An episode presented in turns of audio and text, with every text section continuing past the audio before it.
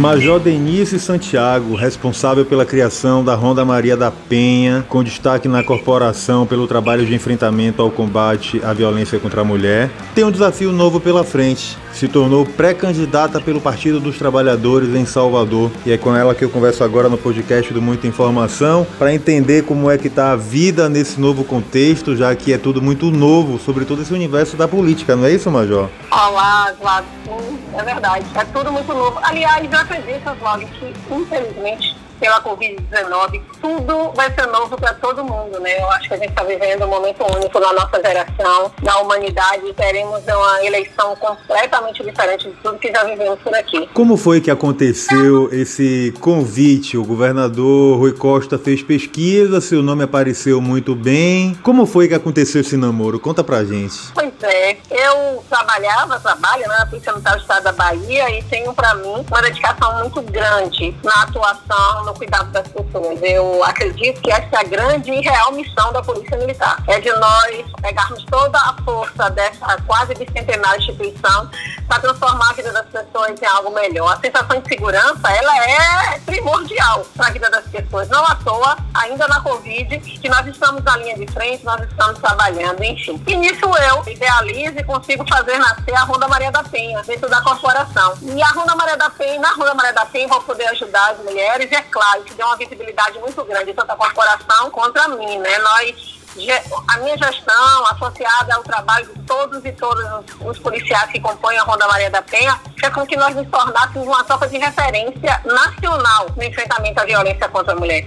Nós recebemos dois prêmios nacional pelos nossos projetos e isso também me levou a receber o diploma Aberta Luz do Senado Federal. Eu sou a única policial militar que possui esse diploma e a maior premiação feminina da América Latina, que é o Prêmio Cláudia, na categoria Política Pública. E talvez esse desempenho enquanto gestora, enquanto ativista de direitos humanos, talvez pela necessidade que o nosso governador verificou desta cidade ser comandada por uma mulher, por uma mulher negra, eu tenha figurado, né? Eu, eu brinco sempre, eu acho que Deus soprou no ouvido dele meu nome e vamos pegar que Deus está querendo para mim. Então, a partir daí, ele me pediu autorização para colocar o um nome na, na pesquisa. Eu lisonjeada, né, por ter sido cogitada pelo governador do estado, que é uma pessoa quem eu vejo como líder, eu vejo como referência, como gestor. Aí, eu, depois que ele, depois que, eu autorizo ele, ele, a gente consegue, essa campanha, essa pesquisa é feita e aí ele fala para mim para eu poder autorizar, se eu queria, né, se eu gostaria de ser, entrar na disputa para ser pré-candidata do PT. Aí eu não tive dúvidas, eu não tive dúvidas.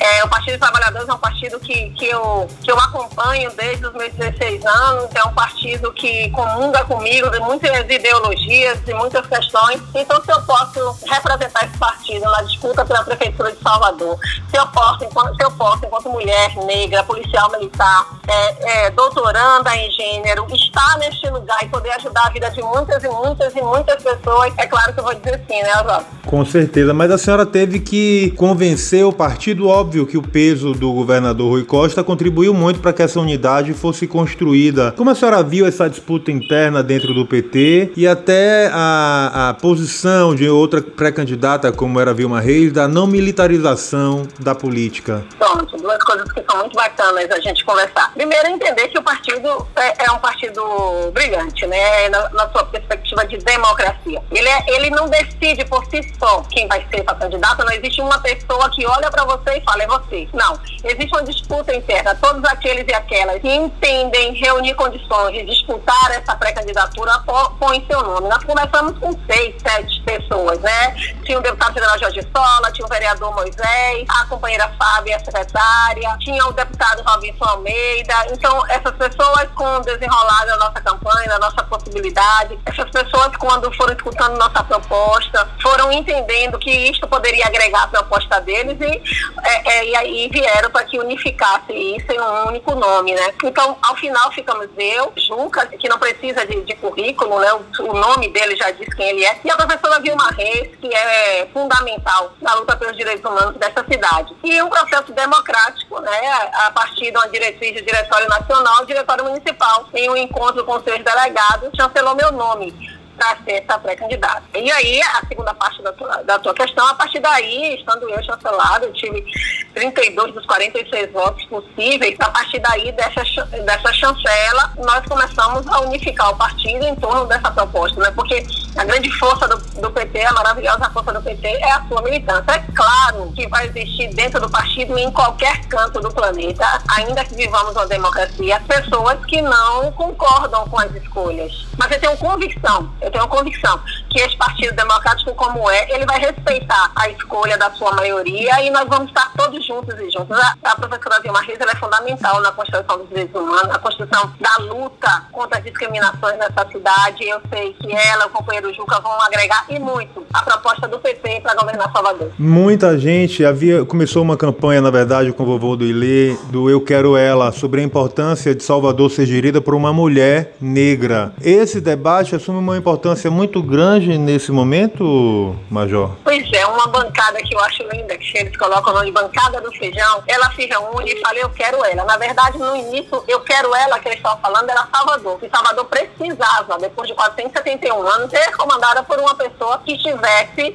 etnicamente mais próxima aos seus moradores. O que, é que nós temos? Nós temos a maior cidade negra fora da África nós temos uma cidade que 83% dos habitantes são pessoas negras, né? Então, como não existir na sua história o marco de ter um prefeito e uma prefeita negra? Então, a bancada do feijão começa a lançar Eu Quero Ela. Nesse mesmo processo, nós começamos a construir as candidaturas que vêm nessa caminhada, que vêm nessa, nessa propositura, né? E é importantíssimo hoje a gente poder passar pela Praça Tomé de Souza, contemplar a prefeitura e, a, e entender que ali sim é um lugar de todos e todas homem, homens, mulheres, brancos, negros, índios, não importa. Ali é um lugar de todos. E para isso, nós estamos aqui com essa candidatura, candidatura forte, a candidatura que eu quero que todos e todas de Salvador, a sua maioria, quando se olhem no espelho, vejam a possibilidade sim. Né? Eu acho que o maior, o maior ganho de tudo isso, o maior legado que a gente vai deixar de poder inspirar nossas meninas e nossos meninos a conseguir e a conquistar muito mais. Essa cidade, ela perdeu um pouco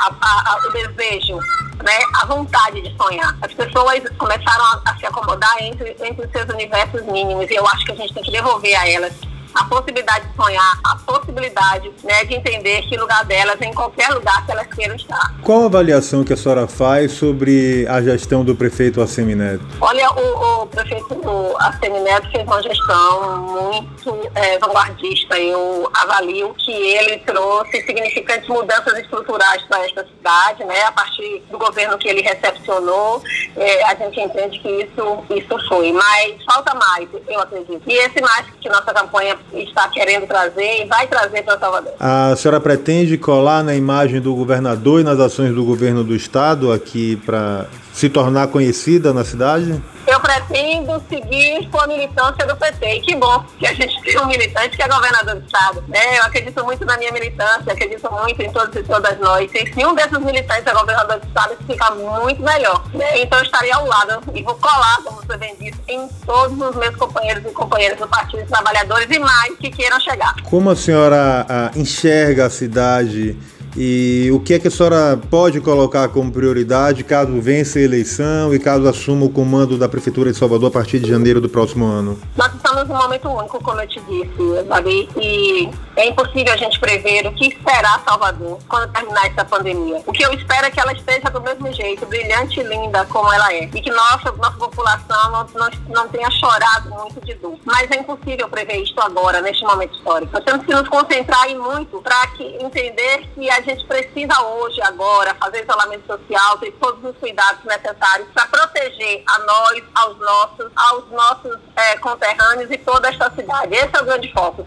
Então, por conta de tudo isso, tudo será novo, tudo será reconstruído. E é claro que esta pandemia vai fazer surgir uma cidade diferente. Talvez nós vejamos coisas que não estamos vendo hoje, porque talvez muitas coisas ainda estejam escondidas, silenciadas, caladas. Nós, do Partido dos Trabalhadores, temos uma outra dinâmica de decidir o nosso plano de governo. Nós fazemos sempre um projeto participativo, nós ouvimos o povo. Nós queremos ouvir de quem sente a dor e a delícia de ser soteropolitana, soteropolitana. Nós vamos junto essas pessoas. É claro que a Covid e o isolamento social nos afastou. Nós estamos criando novas plataformas digitais de aproximação para ouvir a população. Então, nós estamos construindo, através do nosso plano de governo participativo, isso, um projeto para Salvador. É precipitação minha dizer que eu vou fazer isto, aquilo, aquilo outro, Salvador precisa disso, aquilo, aquilo outro, porque o meu olhar é um olhar particular. E particularidades não podem fazer um governo. Um governo precisa ser geral. O governo precisa ser o que o povo precisa, não o que a governante quer. Então, nós vamos fazer essa construção, nós vamos fazer esse movimento de aproximação com as pessoas e vamos criar esse plano de governo participativo que, a partir de 1 de janeiro, vai transformar essa cidade na melhor cidade para se viver. Dentro desse seu olhar particular, uh, o que é que a senhora acha que Salvador mais precisa e que deve ser colocado como prioridade numa eventual gestão do PT?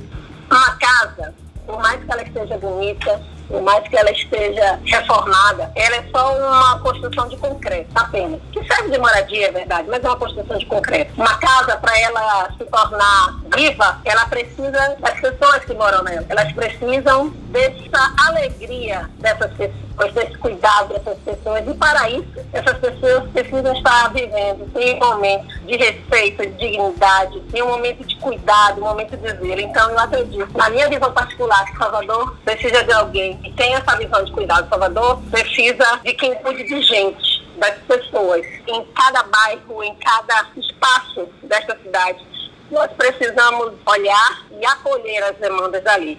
Então eu acredito que é exatamente nesse viés, o cuidado das pessoas que fazem essa cidade, que a enche de alegria, que fazem ela ser o que ela é. E o que é que a senhora espera de um debate mais incisivo com o atual vice-prefeito Bruno Reis, que conhece também muito bem a cidade, é vice-prefeito, é secretário de uma pasta importante como a de obras públicas. Como a senhora espera partir para esse enfrentamento para ele, que é veterano na política? Eu não tenho nenhum tipo de medo ou receio ou nada disso. Eu acredito muito muito né, na competência do vice-prefeito, acredito muito, uma vez que a candidatura dele está posta, respeito muito, porque sobre a maneira que nós precisamos fazer enquanto seres humanos é respeitar o outro e também ser respeitada. É, fui treinada para comandar, Oswaldo, eu fui treinada para entender de estratégia, entender de gestão. Então, tudo que se sabe é possível se aprender, né? Eu não tenho nenhum, nenhum impedimento ou nenhuma ressalva para entrar com qualquer pré-candidato em um debate. É, eu, eu tenho uma trajetória até aqui que me credencia para estar nesse lugar. Eu não estou pré-candidata do PT porque eu sou uma menina bonitinha. Eu estou pré-candidata do PT porque eu sou uma mulher que tem todo um legado profissional, todo um legado de conhecimento cognitivo, educacional e também por isso o debate é só mais um passo para esta campanha vitoriosa que eu sei que será a campanha do Partido dos Trabalhadores e das Trabalhadoras. Major, quero agradecer a participação da senhora com a gente no podcast do Muita Informação. Lhe desejar sorte, é um desafio novo que a senhora tem pela frente e que a população da cidade seja colocada sempre como prioridade. Aí eu aprendi com um coronel, amigo meu, que ele, a gente não deseja sorte, porque sorte é para quem não se prepara. A gente deseja um bom desempenho. E eu sei que eu terei. Mas muito obrigada e eu vou cuidar sim, todas as pessoas dessa cidade, meus irmãos e minhas irmãs. Siga a gente nas nossas redes sociais e até o próximo podcast.